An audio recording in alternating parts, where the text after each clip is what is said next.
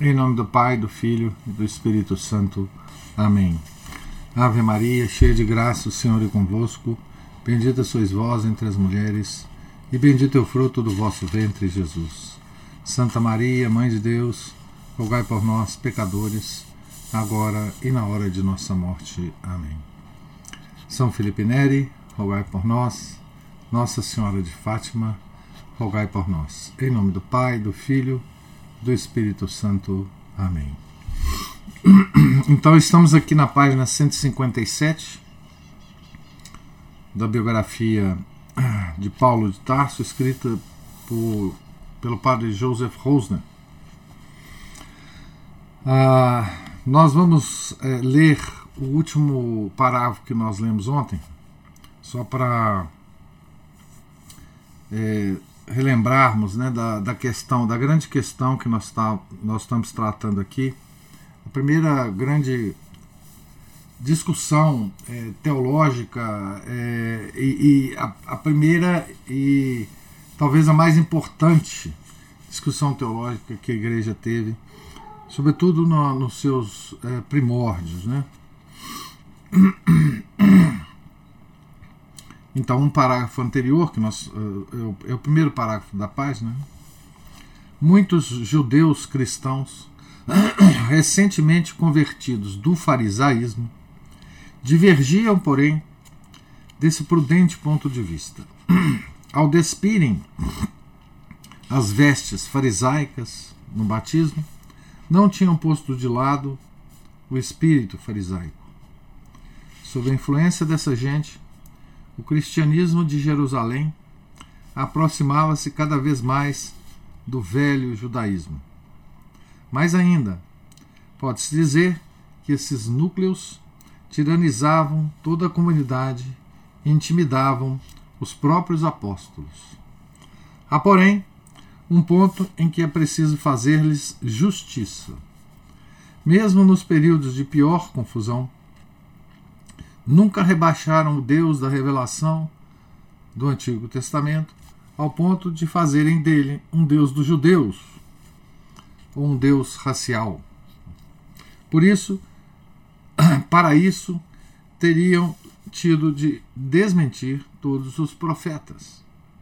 O seu erro fundamental consistia antes em acreditar que os pagãos poderiam fazer parte do reino, mas não em pé de igualdade com os judeus. Embora aceitassem Deus como Deus dos pagãos e o seu Messias como Rei de toda a humanidade. Concordavam generosamente em partilhar com os pagãos o monoteísmo e a lei moral, mas pensavam que a esperança messiânica constituía uma herança particular do seu povo só os descendentes de Abraão, ou os que, suje, suje, ou os que se sujeitassem à circuncisão e se integrassem no povo eleito, poderiam ser cidadãos plenos do reino. A lei e a circuncisão proporcionariam a salvação, como se fossem uma espécie de sacramentos. O sangue e a lei ritual seriam os agentes portadores das bênçãos de Cristo. E o cristianismo seria fundamentalmente o arremate, a coroa e o ponto culminante do judaísmo. Desta maneira, punha sem dúvida a própria substância do cristianismo. A redenção e a mediação da salvação levadas a cabo exclusivamente por intermédio de Cristo. Eis aí a questão. Né? Ah, eis a questão da, do, dos pagãos, né? da conversão dos pagãos. Os pagãos seriam, é, desse ponto de vista, né? cristãos de segunda categoria. Né? Existir, existiriam então os, os cristãos de primeira categoria, descendentes de Abraão, circuncidados, né? e existiriam os cristãos de segunda categoria, os pagãos, os não circuncidados e, portanto, é, é, seriam, ah, digamos assim, um, uma massa né, de cristãos ah, de segunda classe. Né? E, e, é contra isso que, que Paulo vai se levantar. Né? Esta tendência apoiava-se principalmente na venerável pers eh, personalidade de Tiago o Menor. Então, Tiago, o menor, era, digamos assim, a personalidade por trás dessa concepção né, de, de uh, cristão de segunda classe. Né? Tiago Menor, parente do Senhor, chefe incontestável, ou se é, nos é permitido dizê-lo, pois a palavra ainda não existia naquela altura, bispo de Jerusalém. Segundo o historiador Eusébio, ele está se referindo aqui a Eusébio de Cesareia, né? Tiago foi um dos quatro irmãos do Senhor, que a princípio não acreditavam nele e se opunham à sua missão. Aqui ele se refere a Mateus, a Marcos, capítulo 3, versículo 21, e João, capítulo 7, versículo 5. E só abriu os olhos mais tarde. Por outro lado, soube aliar o seu amor por Cristo a uma plena fidelidade à lei e a um severo ascetismo. Já em vida, entrara no domínio da lenda. O cabelo caía-lhe em longas madeixas sobre os ombros, sem nunca ter sido tocado por tesoura alguma, e jamais uma gota de azeite lhe ungira o corpo. Foi nazareno, isto é, consagrado de Deus durante toda a vida.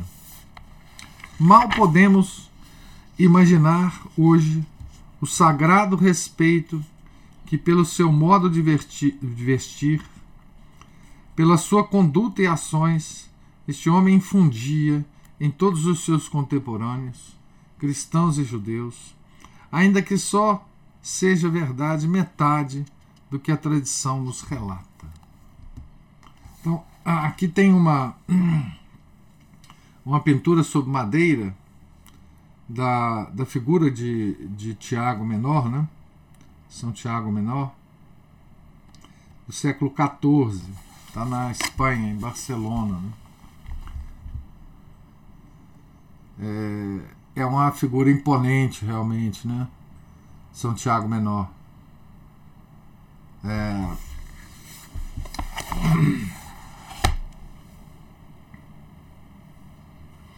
Não usava sandálias nem roupas de lã.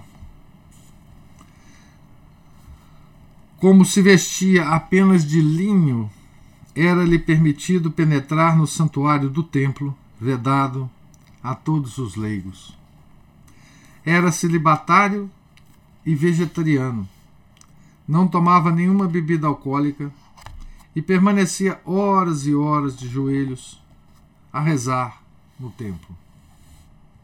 Dizia-se que passava ali os seus dias, fazendo penitência pelo povo, como o profeta Jeremias, a fim de desviar de Jerusalém o juízo divino que a ameaçava. Chamavam-lhe o justo e o baluarte do povo, e contava-se e conta-se que bastava que erguesse os braços ao céu para que se realizasse um milagre. Tiago constituía, pois, a última e a mais pura encarnação da piedade do Antigo Testamento. Antes de ela se desmoronar para sempre. Numa palavra, era ao mesmo tempo o patriarca da antiga e da nova aliança. Ninguém se atrevia a atacá-lo, fossem fariseus ou saduceus, judeus rígidos ou liberais, ou o próprio Herodes Agripa. Quando todos os apóstolos abandonaram a cidade, permaneceu no seu posto, sozinho.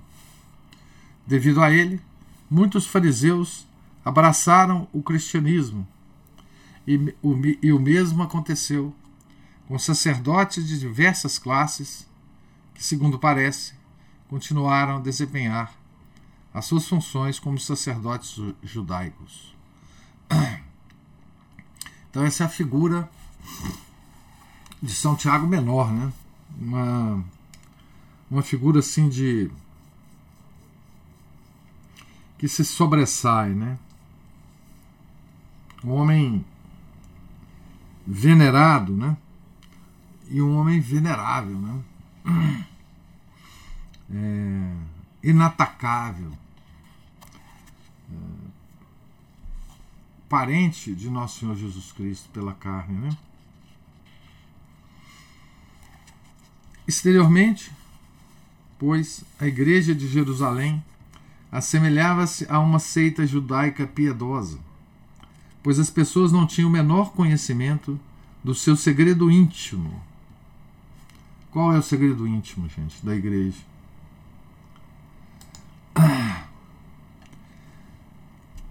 sua vida eucarística. Né? O espírito aberto de Estevão, de que Paulo haveria de tornar-se o herdeiro, parecia ter se extinguido por completo. Então, aqui a gente pode imaginar, né? É, o que teria sido essa questão, né? como que ela teria surgido, né? Já em Jerusalém, se Estevão não tivesse sido martirizado, né? Porque certamente Estevão eh, teria levantado essa questão, né? Teria levantado essa questão já eh, bem antes, né? Ah, Santo Estevão é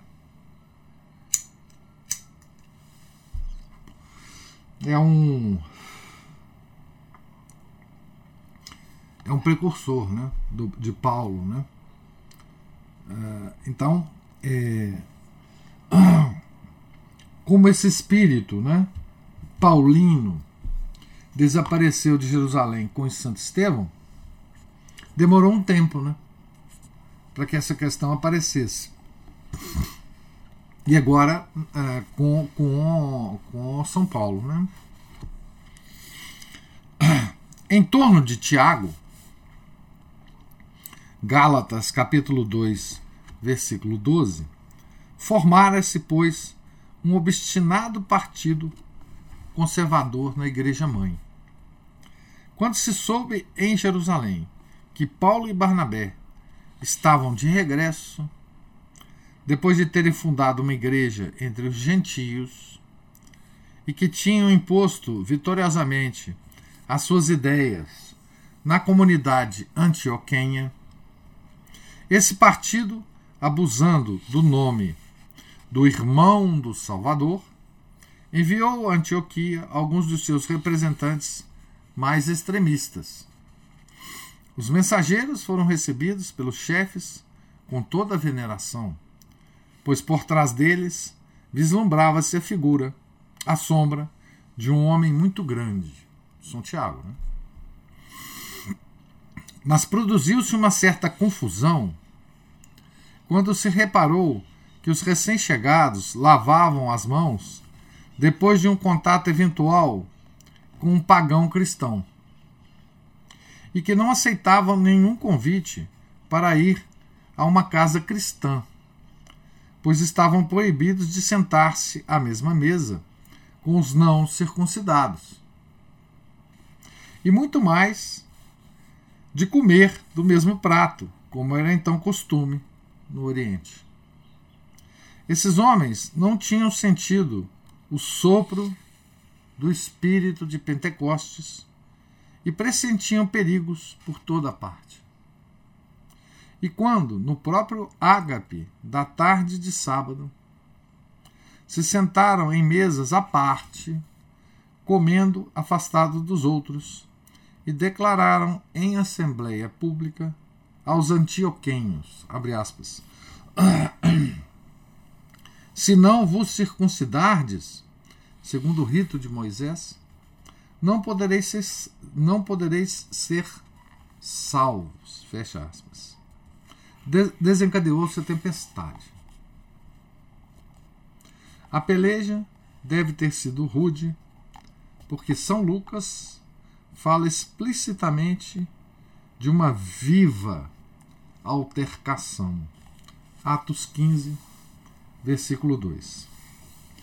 Paulo e Barnabé tinham dado sempre aos pagãos convertidos o título de santos, eleitos, filhos de Deus, cidadãos e domésticos. E agora esses fiéis de Jerusalém tratavam-nos como impuros, pecadores, estrangeiros e metecos, negando-lhes até a qualidade de cristãos.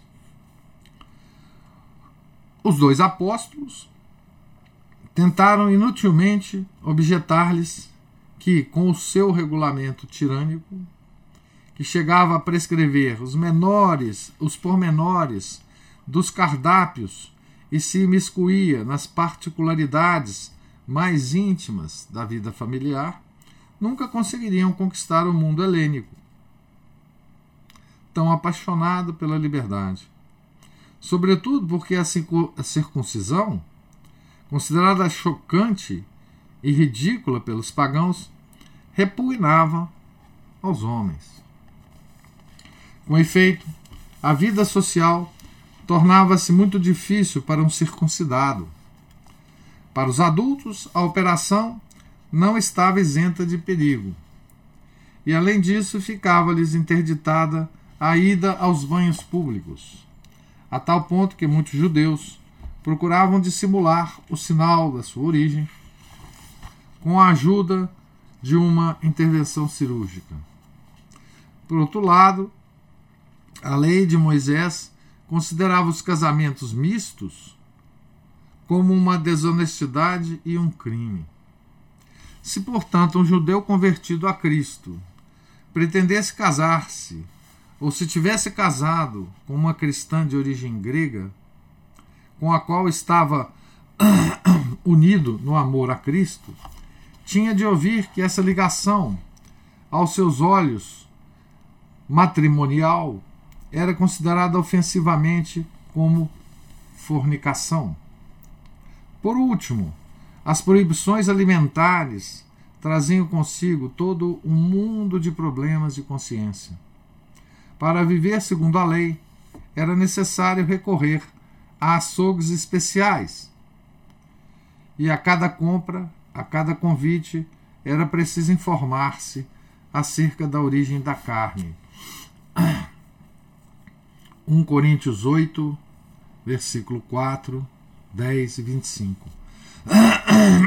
em resumo, passar a condição de circuncidado era estar preparado, era estar separado do resto do mundo por um muro social. Por esse caminho, o cristianismo ter-se-ia transformado numa pequena seita, mas nunca em religião universal.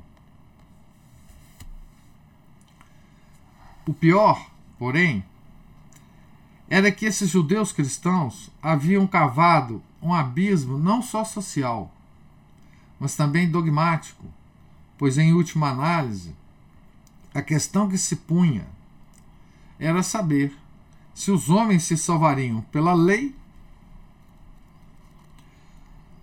ou pela graça de Cristo. Mas tudo foi debalde. Parecia impossível vencer a barreira dos preconceitos e da educação judaica. Mas o Espírito soprou e essa barreira caiu por terra. Deus concedeu aos apóstolos sabedoria e firmeza, e por sua graça, Paulo foi o instrumento escolhido para concluir a obra necessária à formação de uma igreja verdadeiramente católica, isto é, universal. Impunha-se uma decisão rápida e fundamental por parte da autoridade suprema de Jerusalém, e o apóstolo resolveu viajar até lá, impelido por uma revelação particular. Gálatas capítulo 2, versículo 2. Então, aqui também entra, né, essa essa revelação particular, né, Paulo teve, né? É, aqui o espírito estava soprando mais forte, né? Então ele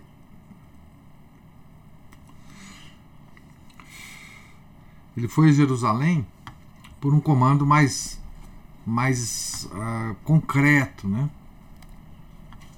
Para ele, duas coisas estavam em jogo nessa viagem. Resolvida tão às pressas. Ele estava lá em Antioquia tranquilo. Né? Mas quando chegaram os enviados de Jerusalém, ele viu a gravidade e a urgência das coisas. Né?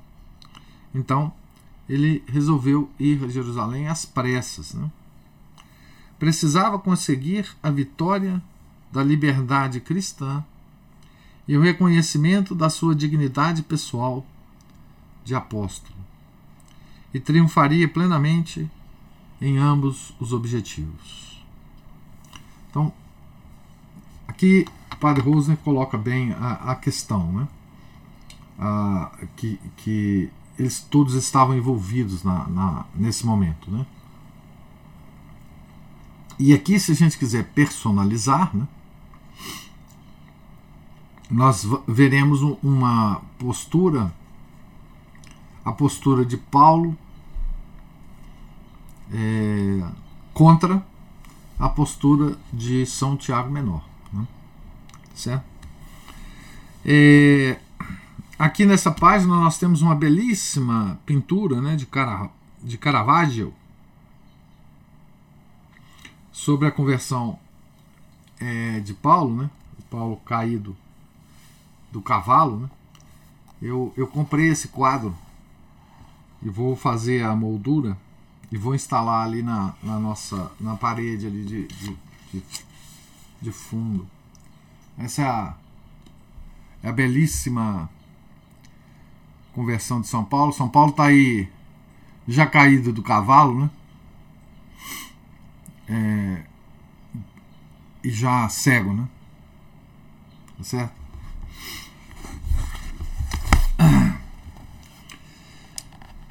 Então, com o concílio dos apóstolos. Né? Agora Paulo vai, vai a, a Jerusalém. Né?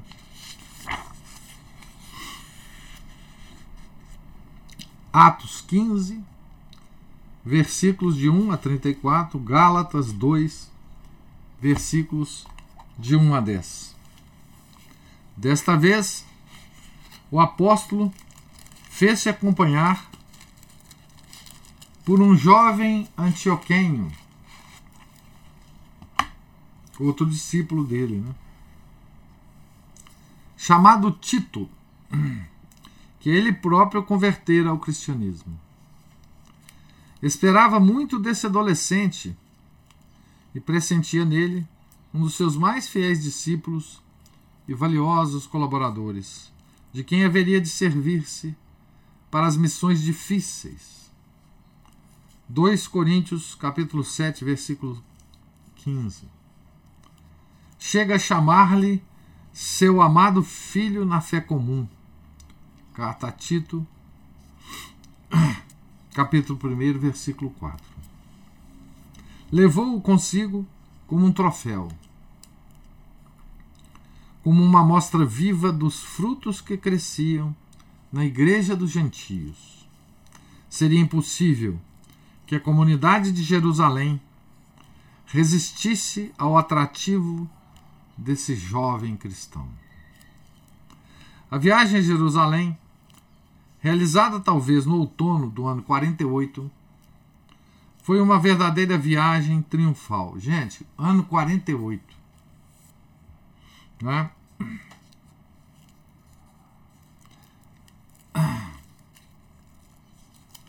É, 15, 15 anos é, depois é, da crucificação, né? depois de Pentecostes, né? 15 anos apenas, né? E já a igreja estava passando por essa dificuldade, né? Aqui internamente, né? Dificuldade interna, né? Obviamente, é, a principal dificuldade que tinha que ser resolvida na época, né? Ano 48. Os viajantes desembarcaram na Fenícia, percorrendo as comunidades de Tiro e Sidom, Ptolomaida e Cesareia. E depois penetraram no interior, atravessando a Samaria e a Judéia. Aqui, isso aqui vocês podem ver no mapa que eu mostrei ontem e que está na página é, 155 aí do livro.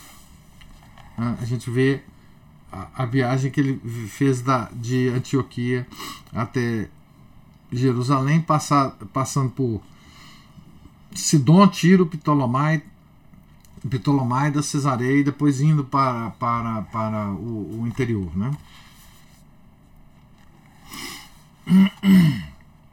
Atravessando a Samaria e a Judéia e chegando a, a, a Jerusalém. Né? A narrativa da vitória de Cristo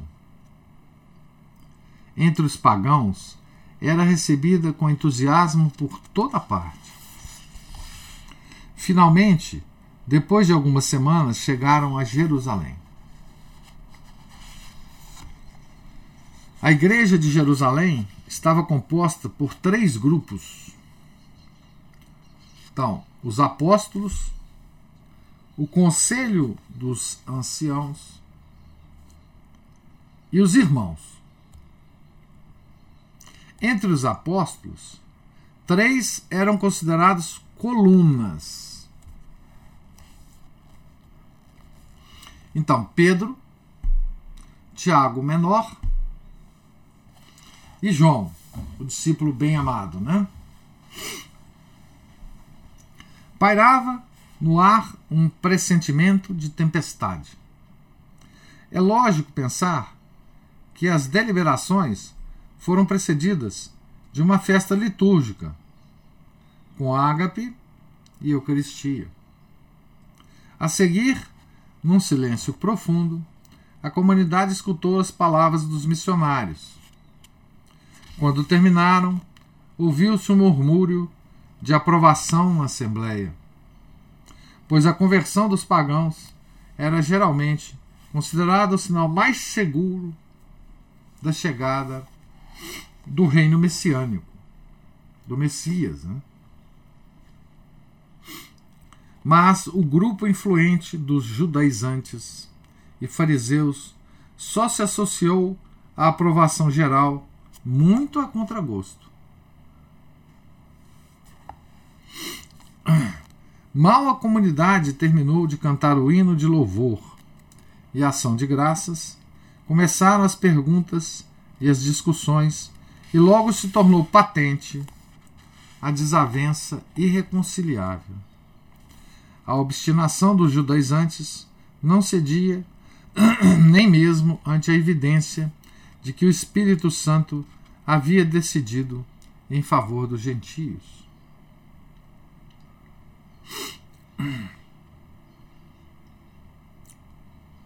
Respondiam unicamente, abre aspas, é necessário que sejam circuncidados e intimados a observar a lei de Moisés.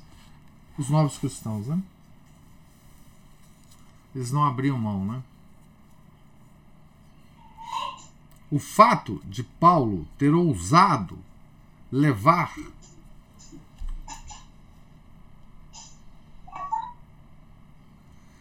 o fato de Paulo ter ousado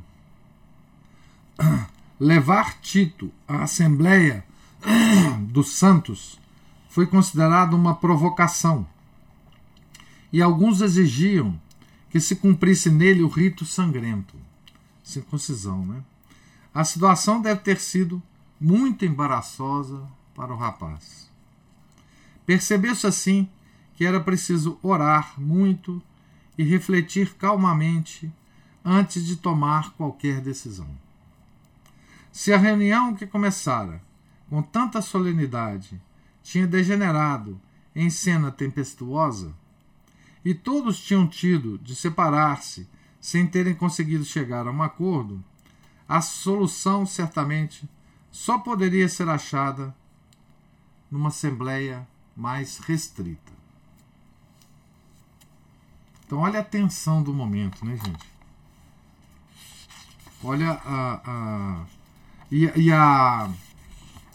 E a situação tão, tão, tão prenhe de, de consequências, né? É, para o futuro da igreja, né? Na Epístola aos Gálatas, capítulo 2, versículos 3 a 5, Paulo escreve num estilo forçado e tortuoso que nem por um instante cedeu à exigência de fazer circuncidar Tito. Nessa sintaxe, atormentada, nota-se que tantos anos depois ainda sentia reviver nele a dor e a emoção. Há quem sustente que ao ditar essa, passa nessa, essa passagem, o apóstolo se sentia esmagado por uma sensação de derrota, de maneira que as deficiências gramaticais foram consequência desse estado de espírito. Quanto a Lucas, de harmonia com o caráter conciliador da sua obra, não alude à história de Tito. Para Paulo, o problema apresentava-se assim.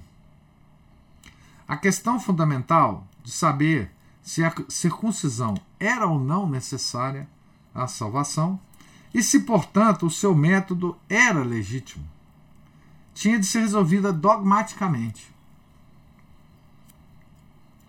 No entanto, constituía apenas parte de um problema bem mais importante, o de saber se a salvação seria ou não unicamente fruto da graça de Cristo.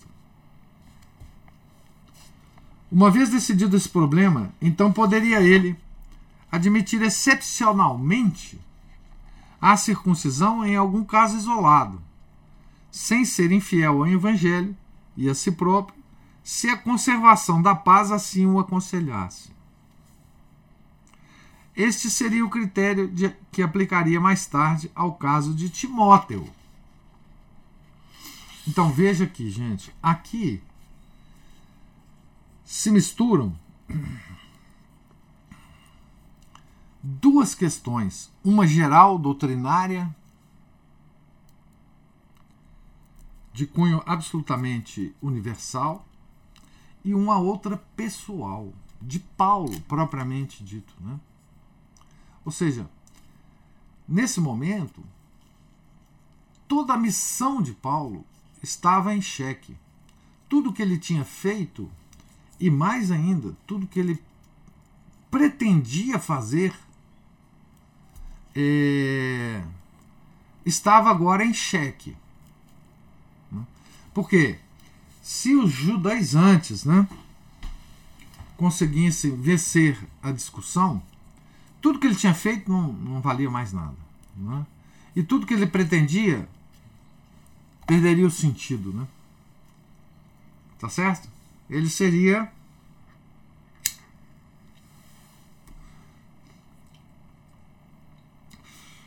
uma parte inútil da igreja, digamos assim.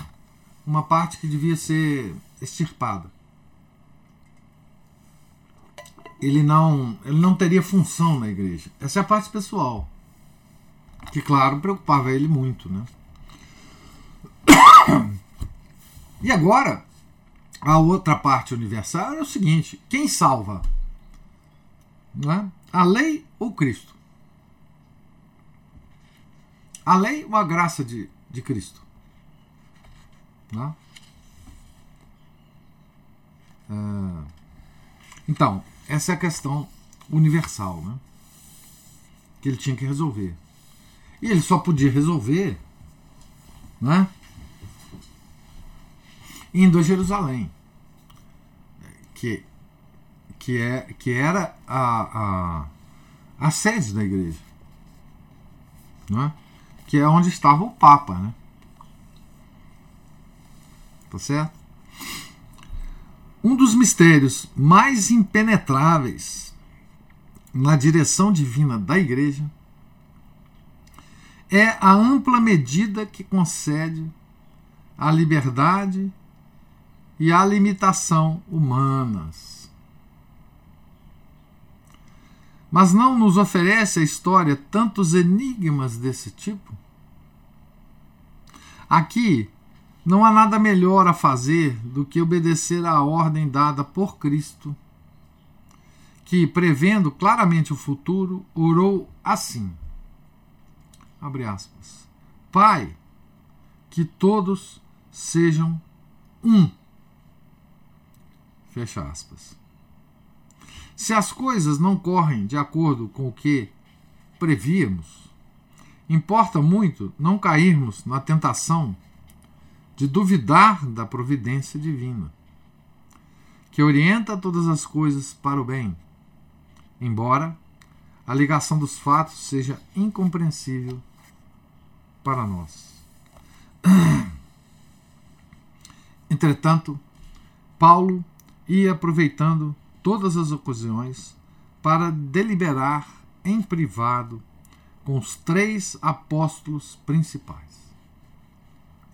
Na Epístola aos Gálatas, chama-lhes por três vezes os mais autorizados. Não por desprezo para com os outros apóstolos, mas com um leve toque de ironia contra os que duvidavam da sua dignidade de apóstolo. Era necessário fazê-los compreender que ele se encontrava, como os demais, dentro dos limites do mesmo Evangelho. Com efeito, o título de apóstolo dos gentios a que tinha direito foi-lhe confirmado oficialmente nesta altura, com o que se atribuía o mesmo valor à visão de Damasco e à sua conversão que à vocação dos outros apóstolos. Deve ter sido durante esses diálogos que Paulo resumiu numa fórmula a delimitação dos terrenos a catequizar entre ele e Pedro. Abre aspas. Para ti, o evangelho entre os judeus. Para mim, o evangelho entre os gentios. Estavam plenamente de acordo em que a salvação só podia vir da graça do Senhor. Naquele dia, os três apóstolos, que eram considerado, considerados as colunas, expressão de Gálatas 2, versículo 9, estenderam a mão a Paulo, selando essa demarcação de fronteiras, embora não em sentido exclusivo, pois cada um recebera de Cristo o apostolado universal. Se esses homens não tivessem chegado a um acordo com Paulo, as consequências para o cristianismo teriam sido incalculáveis. Mas o amor a Cristo, que todos eles albergavam com igual intensidade nos seus corações, era mais forte do que todas as discordâncias externas. Chegou por fim o dia da decisão. Hum, eu vou deixar o dia da decisão para a próxima semana, porque aqui vai ter que ser uma leitura uma leitura única. É, para a gente não, não perder nenhum, nenhum detalhe é, sobre essa essa decisão né? e todas as os detalhes dessa decisão né? aqui é muito importante que isso é, fique bem bem claro na nossa na nossa mente né é, então aqui nessa leitura de hoje né nós vimos é, como essa questão né, é, que. Porque veja bem, gente, por que, que essa questão surgiu tão. tão. tão gravemente né, na, no cristianismo primitivo? Então, e me parece, não é? Quer dizer, me parece, tenho certeza de que essa questão só apareceu por vontade expressa de nosso Senhor Jesus Cristo. É porque nosso Senhor Jesus Cristo foi escolher Paulo como apóstolo. Se ele não tivesse escolhido Paulo é, como apóstolo, é, essa questão não surgiria, né? Ele quis, é como se Deus, como se nosso Senhor Jesus Cristo, né, quisesse trazer alguém de fora para exatamente arejar né, a, essa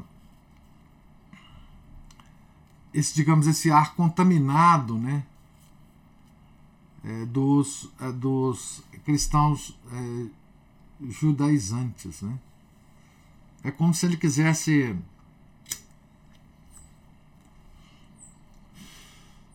usar Paulo como causa segunda né, para suscitar essa discussão e para chegar à conclusão a, a que se chegou. Né? Porque se nosso Senhor Jesus Cristo quisesse agir é, como causa primeira, ele teria aparecido a Pedro a Tiago, São Tiago Menor, né? E a São João. E dito para eles: olha, tá tudo errado aí. Vamos, vamos corrigir o negócio aí. Tá certo? Vocês estão na direção errada. Não, mas ele usou Paulo como causa segunda. Né?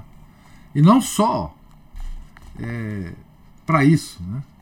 mas para começar né, a grande obra de universalização da igreja. Né? Que nós percebemos claramente né, que aqueles a, a discípulos de Nosso Senhor, que ele próprio escolheu, né, não estavam preparados para fazer esse trabalho que Paulo fez, porque estavam todos dentro daquela concepção judaizante.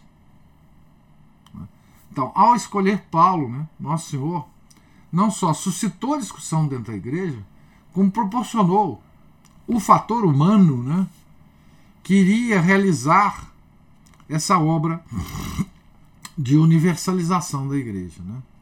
E é por isso que eu volto a dizer, né, é, como eu disse anteriormente, né, volto a, a lembrar né,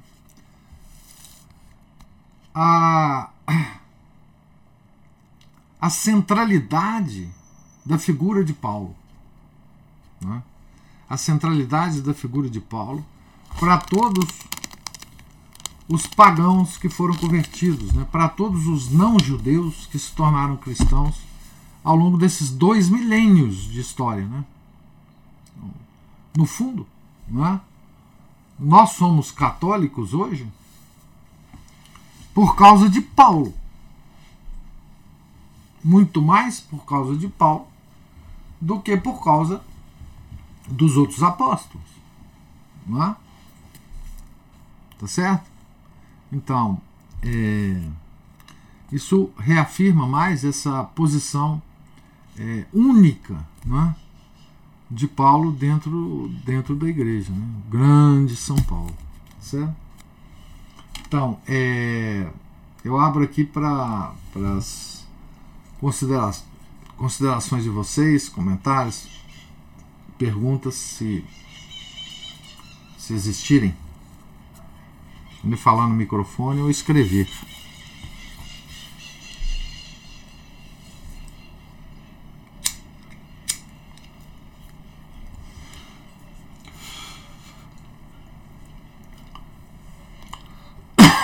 Então, não tendo é, nenhuma observação. Ah, pode falar, Juliana. É o seguinte, eu fiquei em dúvida com essa descrição aí do Tiago. Afinal de contas, ele é, é, é, ele era assim. É, é, essa descrição que faz aí é como se ele tivesse ainda num, num processo de semi-conversão? Não. Ou ele tinha todas. Como é que é? Eu não entendi. Não, não ele, ele era ele era parente de, de Nosso Senhor, né? E ele, quando Nosso Senhor ah, começou né, a vida pública dele, ele ficou meio assim, né? É, enfim, mas depois não. Depois ele se tornou um grande é, discípulo de Nosso Senhor, né? O que Tiago, o, o, o, a concepção de Tiago porque, veja, Tiago era um, um, um conhecedor né, da tradição judaica é, de uma altura é, muito grande. Né? Talvez, é, nesse aspecto, maior que Paulo até. Né? Então, ele era de tradição judaica extremamente é, forte. Né? Ele tinha né, é, uma piedade realmente baseada no Antigo Testamento. Né? Então ele não era, digamos assim, ele não era aquele, aquele é, judeu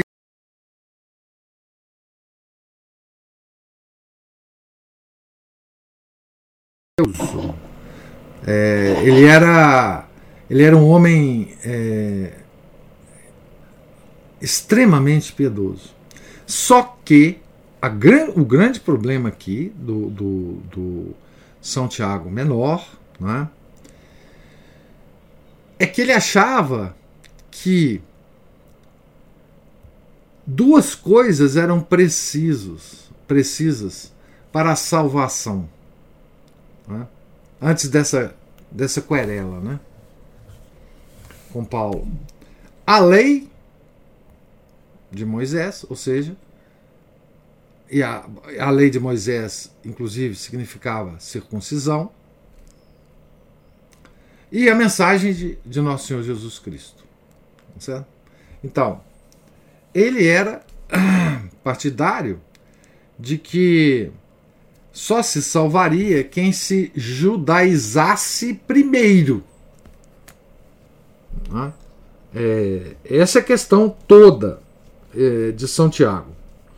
Mas não, ele era absolutamente é, convertido. Ele foi convertido por, por, pela segunda pessoa da Santíssima Trindade, né?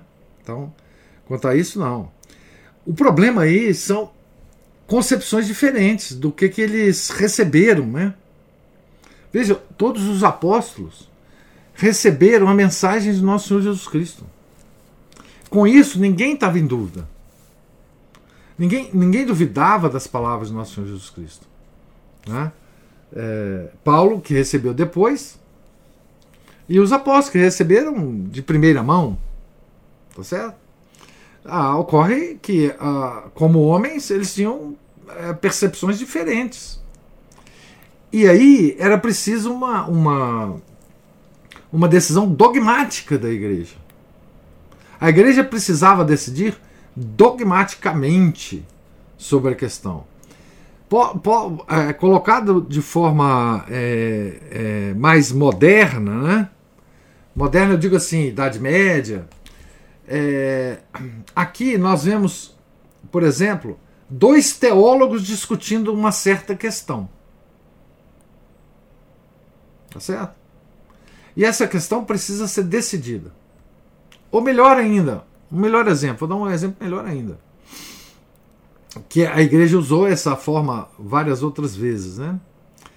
É, há uma, uma concepção dentro da igreja que é compartilhada pelos católicos por três ou quatro séculos. De repente surge uma pessoa que coloca em xeque essa concepção. Tá? Normalmente essa pessoa vai, vai se tornar herege, na maioria das vezes. Por exemplo, a, a, nosso Senhor como a posição da segunda pessoa da Santíssima Trindade, Deus incriado. Né? Essa concepção nunca foi colocada em xeque em nenhum momento. Apareceu um cara lá, chamado Ário, e colocou em xeque essa concepção. Então, nesse momento, a igreja precisa reunir e decidir dogmaticamente a questão. Então, nesse caso, a igreja de Jerusalém estava na seguinte posição: ou ela definia como dogmático que, a, que a, os cristãos, para serem recebidos na igreja de Cristo, precisavam observar a lei de Moisés antes de se tornar cristão. Poderia ter sido esse o caminho. Ou não. Ou não. Que o sacramento que Nosso Senhor deixou para, para eles, apóstolos, era suficiente para se tornar cristão. Não precisava se observar a lei. Essa é a questão. E essa é a divergência dos dois, Tiago e Paulo. Mas sim, eles eram todos convertidos. Né? Paulo por, por, pela queda do cavalo e São Tiago menor pelo ele era parente, né, próximo de ele tinha uma ligação sanguínea, né, com Nosso Senhor. Então sem dúvida nenhuma, é, ele era ele era cristão, né? desde sempre.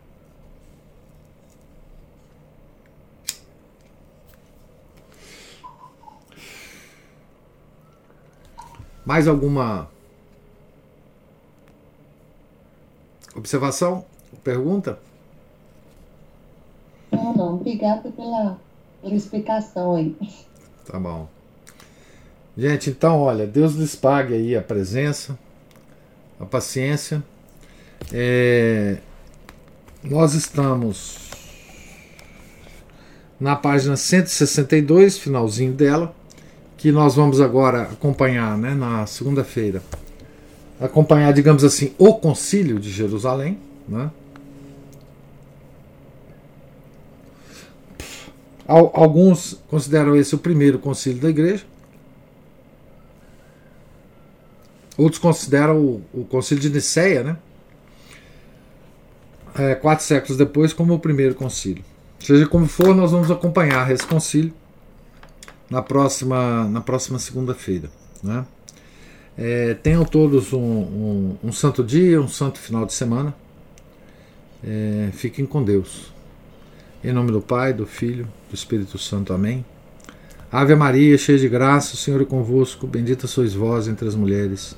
Bendito é o fruto do vosso ventre, Jesus. Santa Maria, Mãe de Deus, rogai por nós, pecadores, agora e na hora de nossa morte. Amém. São Felipe Neri, rogai por nós. São Tiago Menor, rogai por nós. São Paulo, rogai por nós. Nossa Senhora de Fátima, rogai por nós. Em nome do Pai, do Filho e do Espírito Santo. Amém.